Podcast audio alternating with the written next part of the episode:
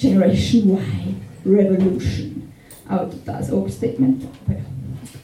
Hallo, ich hätte etwas zu sagen, wenn mir jemand zuhören würde.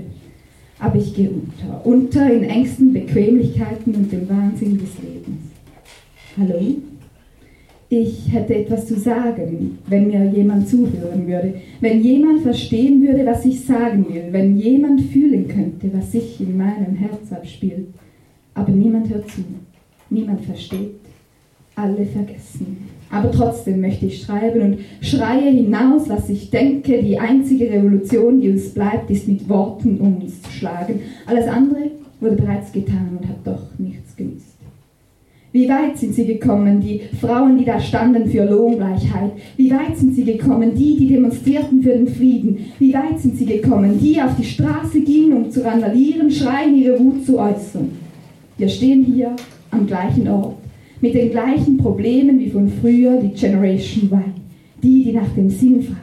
Endlich Menschen, die nach dem Sinn fragen. Wo bleibt der Sinn der Revolution, wenn nichts revolutioniert wird? Wo bleibt der Sinn der Demonstration, wenn nichts geändert wird? Wo bleibt der Sinn der Demokratie, wenn mächtige, privilegierte trotzdem mehr Einfluss haben? Wo ist der Sinn zu schreien, wenn man nicht gehört wird?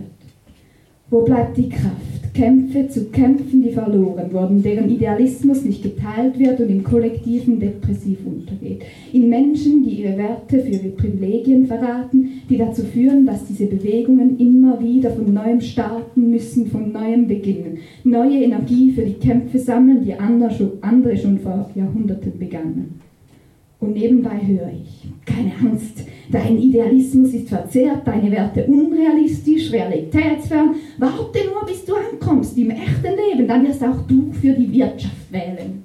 Nein, nein, danke. Denn mein Studium und jetzt mein Job zähle ich als echtes Leben und meine Werte möchte ich immer noch nicht aufgeben. Lieber einige Privilegien für Ideen wie bedingungsloses Grundeinkommen oder die Verantwortung der Konzerne. Aber machtlos stehe ich da, so machtlos eine kritische Masse bei den Abstimmungen, machtlos mit zu wenig Stimmen an der Urne, machtlos mit mehr Stimmen auf der Straße, machtlos gegen Stimmen in der Wandelhalle, machtlos gegen LobbyistInnen, die von ihren Privilegien leben. Machtlos müssen wir auf der Straße stehen und von Veränderungen träumen. Ein weiteres Jahrhundert darauf warten, denn Change wird nur in Unternehmen großgeschrieben. Wenn es darum geht, Stellen zu streichen und Jobs mit neuen Namen zu bezeichnen und etwas mehr an Lean anzugleichen und den Druck und Stress auf Arbeitnehmende zu erhöhen, bis unter Druck keine Diamanten, sondern Burnouts entstehen. Wo ist der Sinn der Veränderung, wenn sie nicht vorwärts geht, wenn das System sie zu ihrem eigenen Nutzen aufnimmt und weitere kapitalistische Strukturen hervorbringt? Veränderungen im System sind schwer, langsam und träge.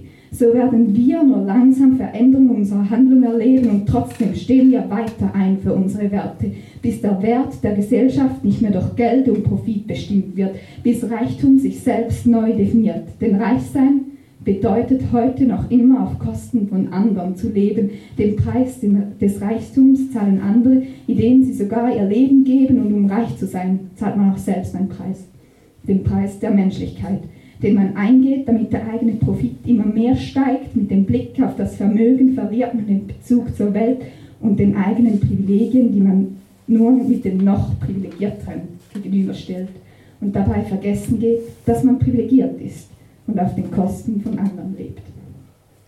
Und auch ich will hinauf, hoch hinaus, Bergspitzen, Aussichtstürme, der 20. Stock des Wolkenkratzers. Ich will sie alle erklimmen aber nicht um auf andere hinabzusehen, nein, um die Welt und das große Ganze zu verstehen, einen Überblick zu finden und Zusammenhänge zu ziehen. Währenddessen erklimmen andere Stufe um Stufe, bis sie an der Spitze stehen und können trotz erhöhter Position nur sich selbst und ihr Ego sehen.